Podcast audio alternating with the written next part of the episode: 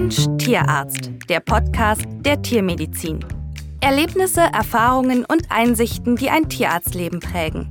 In diesem Podcast erzählen Tierärztinnen und Tierärzte von ihrer besonderen Leidenschaft zum Beruf. Ein Zeitdokument erlebter Geschichten der Tiermedizin. Heute mit Rolf Nathaus und Tierarztpraxis Oberland, Sophie Strobel, Lisa Militowski, Christin Bernhardt und Anna Goldhofer.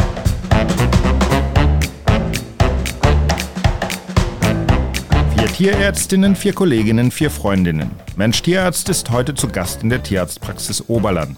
Alter Standort, neuer Name und vor allem neue Kommandobrücke. Denn seit dem 1. Januar 2021 werden die Geschicke der südlich des Starnberger Sees gelegenen Rinderpraxis von den Tierärztinnen Sophie Strobel, Dr. Lisa Militowski, Dr. Christine Bernhardt und Dr. Anna Goldhofer geleitet. Und das zunächst nicht freiwillig, denn der Neugründung geht im Herbst 2020 das jähe Ende einer Gemeinschaftspraxis voraus, in der die vier Freundinnen zuvor bereits mehrere Jahre im Team zusammengearbeitet haben. Nach zahlreichen schlaflosen Nächten, vielen Gesprächen miteinander und mit den Familien, denn immerhin sind drei der vier Kolleginnen auch junge Mütter, heißt das Motto Vier gewinnt. Wir machen das selbst. Und die Zeit drängt, denn die liebgewonnenen Kunden brauchen schließlich eine zuverlässige Betreuung. Das Gespräch haben wir in zwei Folgen geteilt und versprechen, ein Podcast, der Bock auf Rinderpraxis macht.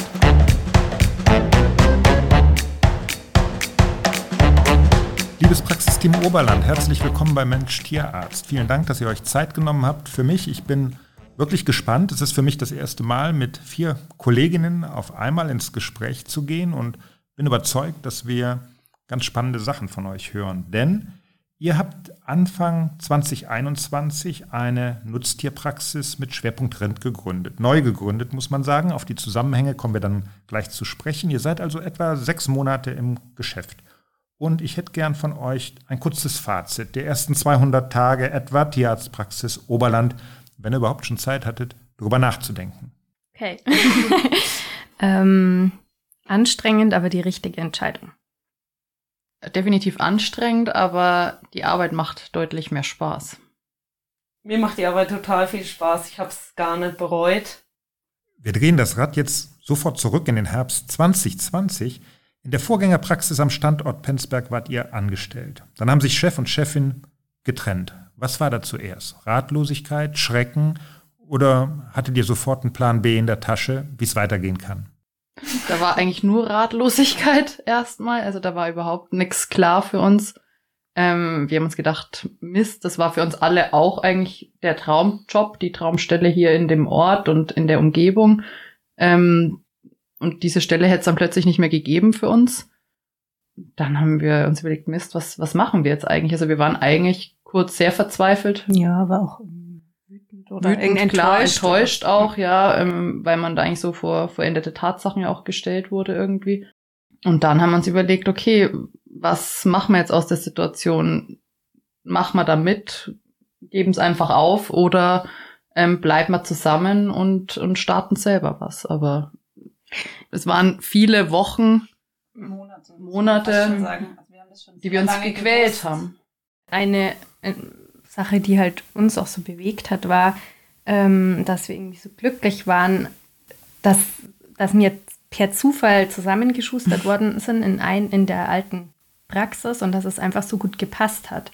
Und dann waren die Lisa und ich in, in Elternzeit oder im Berufsverbot und dann, ähm, dann kam die Christin und dann habe ich mir gedacht, boah, jetzt verstehen die Anna, die Lisa und ich, wir verstehen uns so gut, hoffentlich passt das dann auch mit der neuen. Und dann kam die Christin und es war so, oh, das ist ja voll gut und voll nett und es war einfach so nett. Und, und dann habe ich einfach total, ja, war einfach total enttäuscht, dass diese Zusammenarbeit dann, dass es die einfach nicht mehr geben wird. Da hat sich also gar nichts angebahnt. Das kam knall auf Fall für euch. Ihr standet vor vollendeten Tatsachen. Du, Christine, weiß ich, warst noch gar nicht so lange hier, hast in München alles stehen und liegen lassen. Ja, also ich habe Dezember 2019 hier angefangen in der alten Praxis und bin aber äh, dann erst im Juli, August 2020 hergezogen, sozusagen. Ja. Und kurz danach, glaube ich. Kurz danach haben wir es gesagt gekriegt. Ja. ja, also ich hatte schon die Wohnung in München gekündigt und hier eben der neuen Wohnung zugesagt. und habe äh, bei mir war es echt so, ich hatte jetzt so das Gefühl, jetzt bin ich angekommen und dann hat sich noch mal kurz so gefühl, angefühlt, als würde man mir den Boden unter den Füßen wegziehen. Und ja, also auch ähm, ich glaube, wir konnten das auch nur als Team entscheiden. Ähm, wenn, einer gesagt hätte, er macht nicht mit, hätte man es nicht gemacht. Und ähm, auch so habe ich eigentlich nie gedacht, dass ich irgendwie ähm, eine Praxis haben werde und ich hätte mir auch nie vorstellen können, irgendwie alleine sowas zu machen. Wie ist es dann zu der Entscheidung gekommen, dass es hier an diesem Standort weitergehen muss? Ich kann mir vorstellen, es hat ganz viele Treffen gegeben, ganz viel Pro und Contra, ganz viel Zweifel und sich gegenseitig stützen. Klar, also wir haben ganz viele Treffen, hauptsächlich bei der Sophie gehabt mit viel Kuchen. ähm, und ich glaube, wir haben uns fast jeden Nachmittag dann getroffen oder, oder, gefühlt jeden Tag getroffen, um irgendwie, dann hat man gedacht, okay, was ist, wenn wir es probieren? Dann haben wir irgendwie uns überlegt, wie die Situation sein könnte. Dann kamen wieder die Zweifel. Wir hatten kleine Kinder. Mhm. Unsere Kinder waren fünf Monate alt. Ähm, wenn überhaupt. Und klar, man ist dann eigentlich, man dachte, man hat vorher geschuftet, dachte, jetzt ist man einmal in Elternzeit, in der, im Beschäftigungsverbot, man gönnt sich jetzt ein Jahr mal Pause und genießt das einfach nur, dann sollte das eigentlich schon wieder vorbei sein. Man ist gerade irgendwie Mutter geworden und ähm, musste sich eigentlich entscheiden, wo soll die Zukunft dann hingehen. Das fand ich auch richtig heftig. Dann also haben wir eigentlich alle Szenarien immer wieder durchgespielt. Wenn wir es bleiben lassen, wären wir dann glücklich? Nein. Wenn wir es machen, können wir dann glücklich sein? Wissen wir nicht. Vielleicht. Ähm, was, sind, was sind Sachen, die schief gehen können? Ähm, was sind Probleme, die auf uns zukommen können? Immer wieder haben wir das durchgespielt und dann haben wir eigentlich alle gesagt, irgendwann, wir müssen uns jetzt endlich für was entscheiden, sonst läuft uns die Zeit weg. Weil uns war klar, wir müssen, wenn wir die Praxis öffnen wollen, zum ersten, ersten die Praxis öffnen, sonst wird alle Kundschaft, die bei der alten Praxis mal war, weg sein.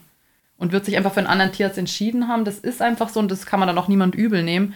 Und die Kunden sind einfach treue Seelen, muss man ehrlich sagen. Die würden dann nicht, wenn wir sagen, wir machen es in zwei Jahren, wenn es uns besser passt, dass sie sagen, klar, auf die Mädels haben wir jetzt gewartet.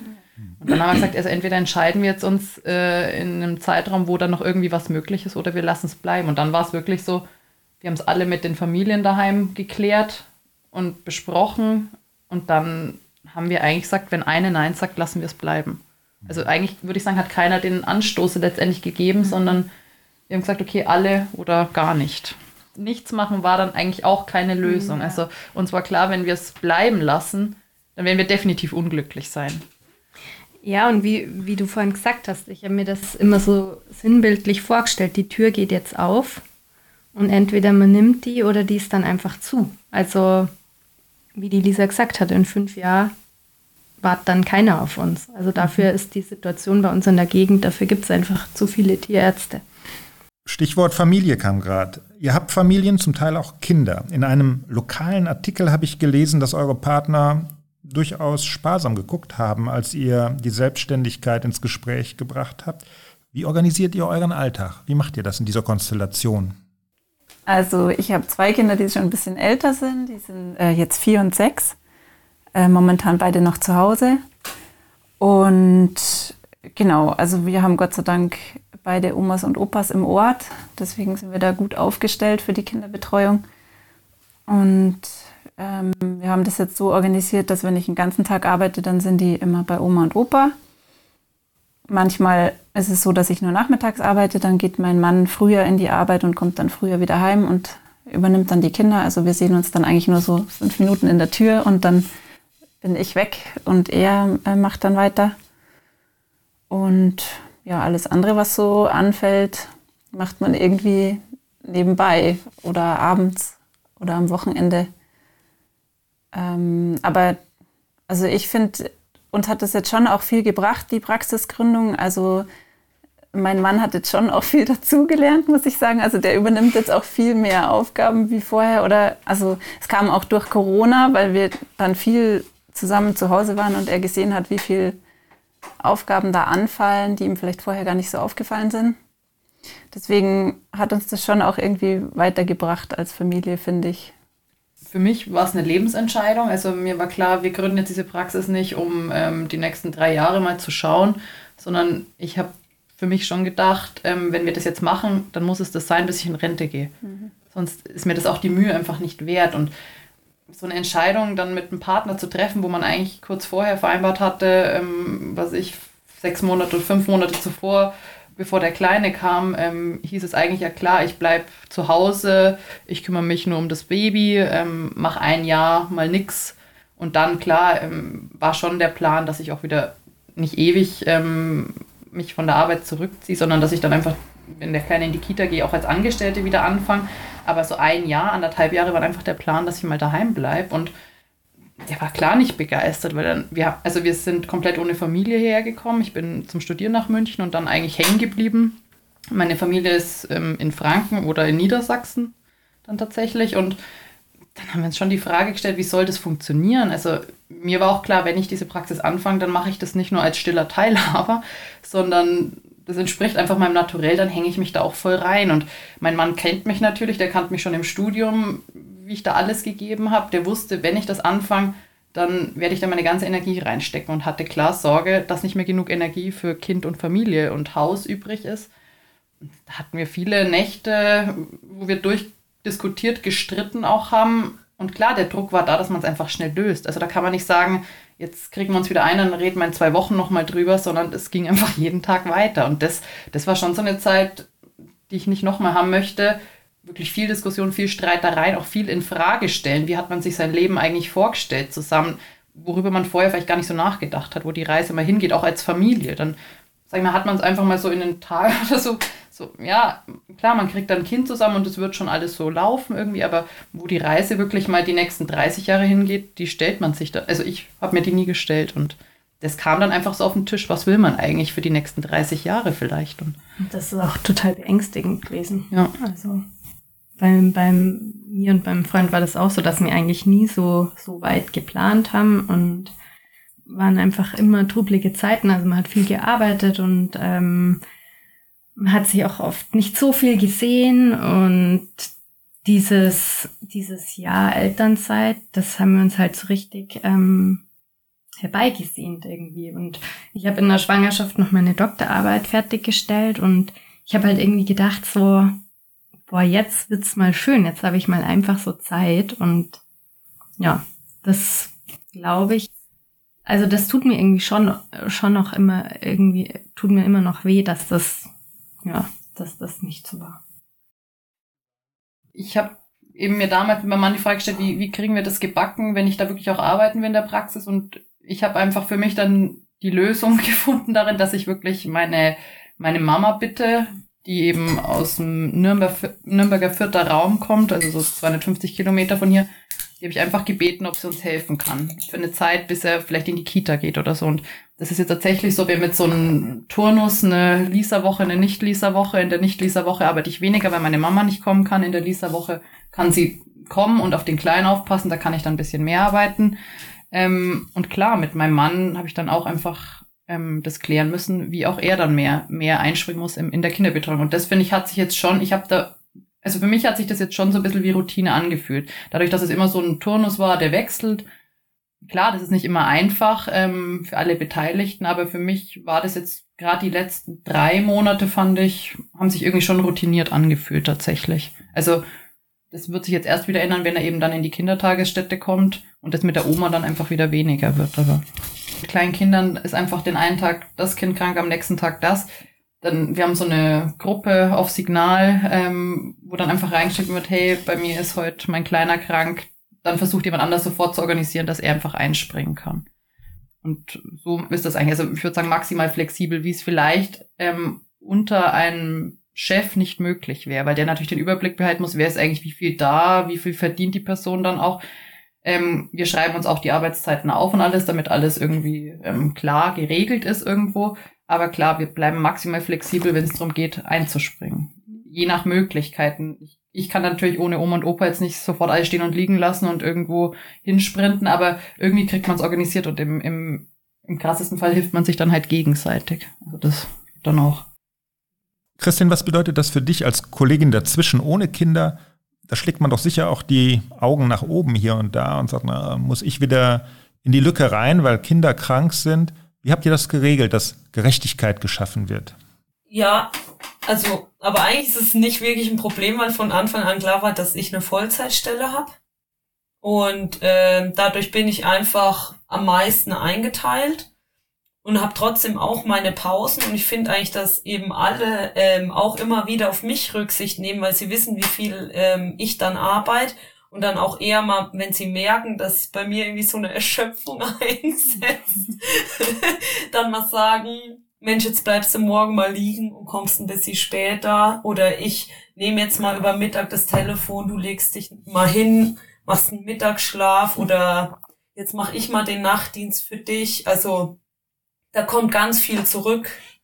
Und ich sehe immer eher so, ich bewundere, wie die Anna, die Lisa und die Sophie das machen, weil ich sehe, dass die einen Spagat machen. Ein Spagat, das ich gar nicht machen muss, auch wenn für mich das auch manchmal trotzdem auch ähm, ich halt manchmal sehe, wie sehr mich das ohne Kinder fordert, die, diese Arbeit oder dieses Vollzeit zu arbeiten. Also bei mir war es zum Glück so, dass mein Freund von Anfang an gesagt hat, wenn, wenn wir das machen, das findet er super und hat sich noch kein, also der beschwert sich echt gar nicht, sondern der ist so froh, dass ich so zufrieden und glücklich mit meiner Arbeit bin, dass das halt äh, deswegen keine Konflikte gibt. Wir sehen bloß eher beide mal, dass wir, also der hat auch einen fordernden Job, dass halt dann daheim Dinge liegen bleiben und dass wir manchmal beide so sagen, Gott, wir kriegen unser Leben irgendwie nicht auf die Reihe und jetzt müssen wir mal wieder durchputzen oder so. Aber es gibt da zumindest keinen Stress. Und ähm, genau, und ähm, eigentlich habe ich jetzt auch nicht so das Gefühl, dass ich jetzt irgendwie da die Gearschte bin oder so gar nicht, sondern ich mache ja den Job voll gern und ähm, ich werde genauso mal entlastet und wenn ich irgendwie mal einspringen kann, springe ich ein. Bloß dadurch, dass ich eh fast immer da bin, kann ich unbedingt so einspringen. Wie haben die Kunden auf die Entwicklungen in der Praxis reagiert? Das wurde ja irgendwann kommuniziert und die haben euch ja auch begleitet in der Zeit, wo ihr selber in der Entscheidungsfindung wart. Also es war, war schwierig, weil wir durften das eigentlich nicht kommunizieren vorher, weil das waren ja die Kunden von unseren Chefs. Und es gab dann, glaube ich, im November mal einen Brief von der Praxis, dass die Praxis sich trennen wird. Und da wurde dann auch ähm, reingeschrieben, dass unsere Praxis dann existieren wird und die, die Praxis von unserem damaligen Chef weitergeführt wird. Ähm, allerdings haben die Bauern den Brief oft nicht so ganz genau gelesen und haben das dann irgendwie auch gar nicht so ganz kapiert, wie die Konstellation jetzt ist, weil unsere damalige Chefin ja jetzt bei uns zum Beispiel als Angestellte arbeitet und also da gab es irgendwie totale Verwirrungen. Und wir hatten schon ein paar, die sofort auf uns zugekommen sind und gesagt haben, das macht ihr und das schafft ihr und wir sind total überzeugt, dass das hinhaut. Das hat uns auch wirklich ähm, dann Schub gegeben und wir haben gedacht, okay, die, die sind da voll dabei und die sind sicher bei uns und so. Aber es waren wirklich sehr viele, die sich einfach bedeckt gehalten haben oder auch gar nichts dazu gesagt haben, die jetzt trotzdem teilweise bei uns sind. Ähm, aber wir wussten eigentlich bis zum ersten ersten nicht, wer da anruft. Also es waren wirklich wenige, die sicher gesagt haben, sie sind bei uns. Die, klar, die Lieblinge sowieso, ja. mit denen man einfach auch einen persönlichen Rat schon immer hatte. Ähm, das hat sich, finde ich, generell jetzt eh noch verstärkt, einfach der Bezug zu den, zu den Leuten. Aber klar, ähm, wenn jeder einen Kunden hätte zu betreuen, hätte es nicht gereicht. da haben wir dann schon gehofft. Aber das ja, braucht nicht. schon ein paar Lieblinge. Ja, ja klar, braucht man. Mein, wir, wir haben ganz viele Lieblinge. das ist der Vorteil. Aber ähm, nee, das war uns schon klar, dass irgendwie auch das Geschäft laufen muss, dass man es nicht nur aus Spaß machen kann, sondern dass das Ganze auch finanziert werden muss. Ich meine, wir haben da auch ähm, natürlich Geld äh, in die Hand genommen, um das Ganze zu ermöglichen. Das muss auch irgendwie wieder reinkommen. Wir müssen uns irgendwie Gehälter zahlen. Es soll trotzdem kein Hobby sein oder darf es auch nicht. Und aber klar, diese Zusagen vorher, das war schon auch das, was uns dann eigentlich so ein bisschen den Druck genommen hat. Also da war ganz von einzelnen Leuten so viel Zuspruch mhm. auch und Bestätigung da und wir dachten, dass das auch mit den Kindern kritischer gesehen wird, wenn jetzt Muttis das machen, dass sich viele denken, oh Gott, wie kriegen die das dann bitte auf die Reihe? Und da haben viele auch wirklich gesagt, das ist doch klar, ihr macht das, solange irgendwer kommt, wenn ich da anruft und davon bin ich überzeugt, hat einer mal gesagt, ist ihm das völlig egal, wie wir das organisieren. Und das war dann so, wo ich mir dachte, stimmt eigentlich. Ähm, wir müssen uns gar nicht so viel rechtfertigen, wie wir das mit Kindern schaffen wollen, solange es einfach läuft. Also wenn immer jemand ans Telefon geht, wenn, wenn man die Nummer anruft und dann jemand kommt und das Tier behandelt, dann ist es völlig egal, was wir im Hintergrund darum organisieren. Mich haben schon manche gefragt. Auch, ja. Also mich haben beim Arbeiten einfach viele gefragt, wie machst du es jetzt? Wer ist jetzt gerade bei deinem Kleinen? So, ja, genau, so. Erst schon, aber ja. gar nicht so, wie, wie, mm, wie lösen wir das so in der Praxis, sondern eher, wie löse ich es privat? Ja, ja. Die Unterbringung von meinem Sohn oder so, oder von unserem Sohn. Das wurde ich dann schon viel gefragt. Wer passt jetzt auf? Das werde ich eigentlich fast immer gefragt, wenn mhm. ich arbeite. Wer passt jetzt gerade auf deinen Kleinen auf? Sehe ich aber jetzt gar nicht so als ähm, negative Frage, sondern eher als Interesse am Privatleben ja, auch. Und ich war da immer recht offen. Also von mir wusste sofort eigentlich dann jeder, dass ich dann schwanger war und auch wie der Kleine auf der Welt, wenn ich wieder gearbeitet habe, habe ich viel von daheim auch erzählt. Also ich halte mich da auch nicht so bedeckt und war mir auch immer wichtig, da irgendwie einen persönlichen Draht zu den Leuten zu haben. Und ich schätze es dann eigentlich, wenn, wenn gefragt wird, wie es daheim läuft und so. Aber ja, es wird von manchen tatsächlich auch im Vorfeld dann, bevor der erste erste da war, schon auch gefragt, ähm, wie weit wir mit der Planung sind und haben richtig mitgefiebert. Das, das fand ich auch ganz nett, ähm, wirklich, ob es gut läuft und ob wir, ob wir so bereit sind, quasi zu starten. Dann auch, da war schon auch Interesse da, fand ich. Also. Es wurde schon aber auch teilweise gefragt, wie wir das denn machen wollen, wenn noch Kinder kommen Klar. sollen in der Praxis oder so. Das hat die schon auch beschäftigt. Da haben wir dann keine wirkliche Aussage getroffen, aber ähm, das war schon auch Thema. Musste Christine noch mehr arbeiten. nee, nee mein Kind Christine soll natürlich auch Kinder kriegen, wenn sie das möchte. Und ähm, das haben wir uns auch wirklich auf die Fahne geschrieben. Ähm, wenn wir das jetzt machen, dann heißt es nicht, dass ab dem Zeitpunkt, ab 1.1.21 keiner mehr ein Kind kriegen darf, sondern wir haben uns das vorher gut überlegt und ähm, klar können wir jetzt nicht alle vier auf einmal sagen, jetzt im nächsten Jahr werden wir alle schwanger, weil irgendwer muss auch noch arbeiten. Aber ich denke, dass in der heutigen Zeit kann man viel, viel regeln und beeinflussen. Dass Kinder kriegen oder, oder schwanger werden, ist dann vielleicht nicht immer so geplant möglich, aber das schwanger werden zu verhindern, jawohl. Und ich denke, da muss man sich einfach absprechen. Also wir bleiben da einfach offen untereinander. Wir machen uns klar da ein bisschen Plan, der vielleicht nicht der romantischste dann ist. Aber das braucht es dann vielleicht auch. Also. Gibt es mit der Erfahrung, die ihr gemacht habt, also mit der Erfahrung des Scheiterns einer Zusammenarbeit eurer Chefs, gibt es jetzt Vorsätze für die eigene Zusammenarbeit, für eine Art des Umgangs, die aus eurer Gemeinschaftspraxis ein Erfolgsmodell machen soll oder machen könnte? Also, dass die Freundschaft um jeden Preis erhalten bleibt. Und äh, ich würde sagen, maximale Offenheit. Also, wenn es mal schlecht daheim läuft, jeder hat mal eine Phase, was ist, privat kann mal irgendwas sein, mit dem Partner kann was sein, wo man vielleicht dann irgendwie gern ähm, erwartet, dass die anderen darauf Rücksicht nehmen, aber dann muss man es halt auch mitteilen. Und das habe ich mir eigentlich geschworen, dass ich auch, wenn es mir mal schlecht geht oder mir mal was zu viel wird, das einfach offen sage. Weil nur so, glaube ich, können wir dann irgendwie untereinander eine Lösung finden und das Ganze dann auch wieder ähm, zum Guten wenden, sodass keiner dann am Schluss irgendwie so entnervt ist, dass er es einfach nicht mehr machen will. Ist das vielleicht unter Frauen einfacher als zwischen Chef und Chefin oder unter Männern?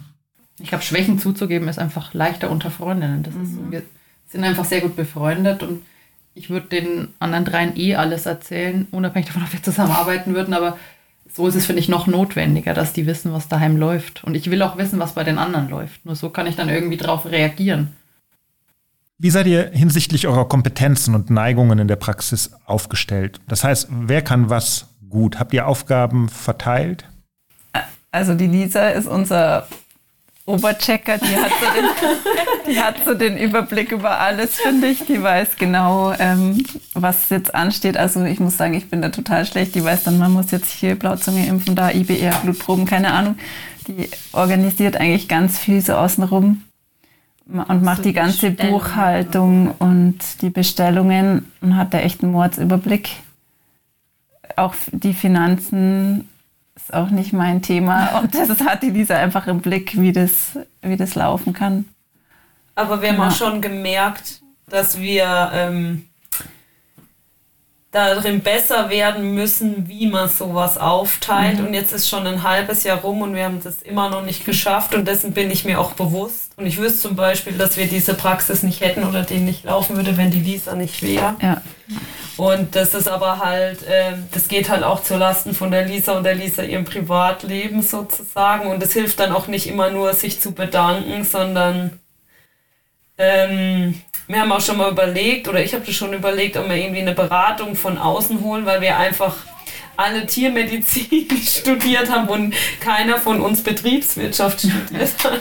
Und das vielleicht auch nicht unbedingt sein muss, aber vielleicht auch so, vielleicht macht man manchmal auch Sachen irgendwie äh, kompliziert, kompliziert oder ähm, ich arbeite einfach viel und habe dann auch, also dann bleibt auch einfach nicht mehr so viel Zeit oder wir sind da drin nicht geübt, wie löst man sowas oder teilt man das jetzt nach Aufgabengebiet auf, aber dann ist das eine Aufgabengebiet vielleicht irgendwie riesig und wenn jetzt zum Beispiel, ähm, was weiß ich, diese Bestellung gemacht werden und dann die Rechnung bezahlt werden muss und das dann auch in dem Programm gebucht werden muss, wenn das halt eine Person macht, dann sieht man halt auch, ob irgendwas durchgeflutscht ist. Wenn das jetzt aber verschiedene Personen machen und am Ende die Zahlen nicht stimmen, dann wird es ganz schwierig, den Fehler zu finden.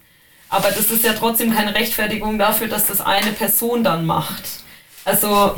Ja, aber man muss auch noch dazu sagen, dass die Lisa nicht nur ähm, da organisatorisch der Hammer ist, sondern dass die Lisa im Stall auch noch echt richtig was drauf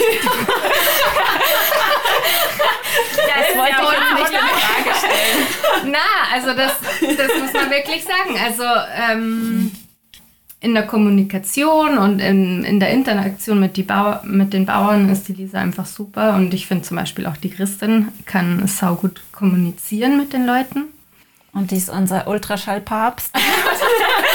ja, das, das macht alles mit Ultraschall. Und ähm, was die Lisa auch gut kann, finde ich, ähm, da neigen jetzt vielleicht die anderen drei eher dazu, dass wir uns ein bisschen so runterbuttern oder runterziehen. und dann kommt die Lisa immer und sagt, hey, Mädels, ihr seid so geil. Und super Tierärztinnen und wir haben es drauf. Und dann, dann ähm, pusht ihr uns auch wieder. Ja. Mhm. Und macht uns Komplimente. Das ist irgendwie einmal ganz gut, weil ich denke mir oft so, ja, super, was hast du denn da wieder gemacht? ja. Christine, du hast eben gesagt, äh, jemanden mit dem Blick von außen reinholen. Das wäre also durchaus eine Option, sich Hilfe zu holen, der euch in bestimmten Bereichen Personalführung, BWL, Praxismanagement unterstützt. Einfach auch, um, ja. um so Arbeitsbereiche aufzuteilen. Es ist eben oft so, man, man fängt dann irgendwie was an, wie jetzt ich mit, mit der ganzen Buchhalterei da irgendwie und, und Bestellung. Da bedingt dann das eine das andere und ruckzuck hat man irgendwie aus einer kleinen Aufgabe, dachte man, ein ganzes Aufgabengebiet, wo dann das nächste noch dazu gehört und wieder. Und da kommt dann immer eins zum anderen und tatsächlich ist es dann schwer, wieder was abzugeben, wenn man sich in was so gut auskennt. Aber nichtsdestotrotz finde ich es halt wichtig, dass wir alle vier dann auch Bescheid wissen, weil wenn ich jetzt, ähm, was ich die Praxis finanziell ruiniere, dann sollten das alle vier wissen. Und also das sollte dann nicht nur meine Aufgabe sein. Ich denke, da ist es dann schon wichtig, zum einen, dass jeder einfach irgendwie das Know-how dann auch hat, das zu machen. Und es muss ja auch gehen, wenn ich jetzt, es kann ja irgendwas Blödes passieren und ich kann wegfallen. Ein paar du Wochen auch einfach was. mal Urlaub haben. Oder ich habe vielleicht auch einfach mal Urlaub. Dann, dann finde ich das irgendwie beunruhigend, wenn kein anderer dann einfach meinen Part übernehmen könnte. Und das finde ich einfach wichtig, dass jeder sich da irgendwie einbringt. Es muss keiner in allem gut sein. Und eben gerade finde ich, ähm, draußen im Stall hat jeder schon seine Stärken irgendwie. Also ähm, die Sophie, finde ich, ist mit den Kälbern irgendwie speziell und da hast du immer ein gutes Händchen schon gehabt. Und die Christin ist mit der Fruchtbarkeit irgendwie total versiert und. Und den Clown. Ja, und den Clown. Das ist, das ist einfach so. Jeder findet irgendwie so ein bisschen sein, sein Steckenpferd, was ich auch wichtig finde. Klar, wir sollten irgendwie alle alles können, aber wenn jeder so seine Nische noch dazu findet, das finde ich schon gut eigentlich. Also die Anna ist mega auch ist eine Stärke. Also das ist einfach Wobei das sind alle außer ich. Das ist einfach. Nee, das ist, ist, doch gut, wenn jeder irgendwie seinen Bereich findet, in dem er gut ist. Und ähm, ich glaube, das macht uns dann auch aus. Also wir machen es auch draußen so, wenn man sich bei einer Sache unsicher ist oder einer sich jetzt nicht klar ist, was ist jetzt das Problem oder wie kann ich das jetzt machen oder bei Operationen da helfen wir dann einfach zusammen, dann schaut sich noch ein zweiter an, man hat einen anderen Blick drauf, man hilft zusammen und dann haben wir bisher ja alles noch gelöst. Und deswegen sehe ich das auch so. Also einer allein ist, wir sind alle allein spitze, aber zusammen sind wir halt schon der Hammer. noch spitzer. noch spitzer, genau. Alleine Spitze zusammen der Hammer. Für alle, die wissen wollen, wie die vier Kolleginnen aus Penzberg die Zukunft der Nutztierpraxis sehen, wie sie Wertschätzung durch ihre Kunden erfahren und wie sie auf sich im Alltag aufpassen, wenn die Arbeit mal zu viel wird, steht Teil 2 unseres Podcasts aus der Tierarztpraxis Oberland bereit.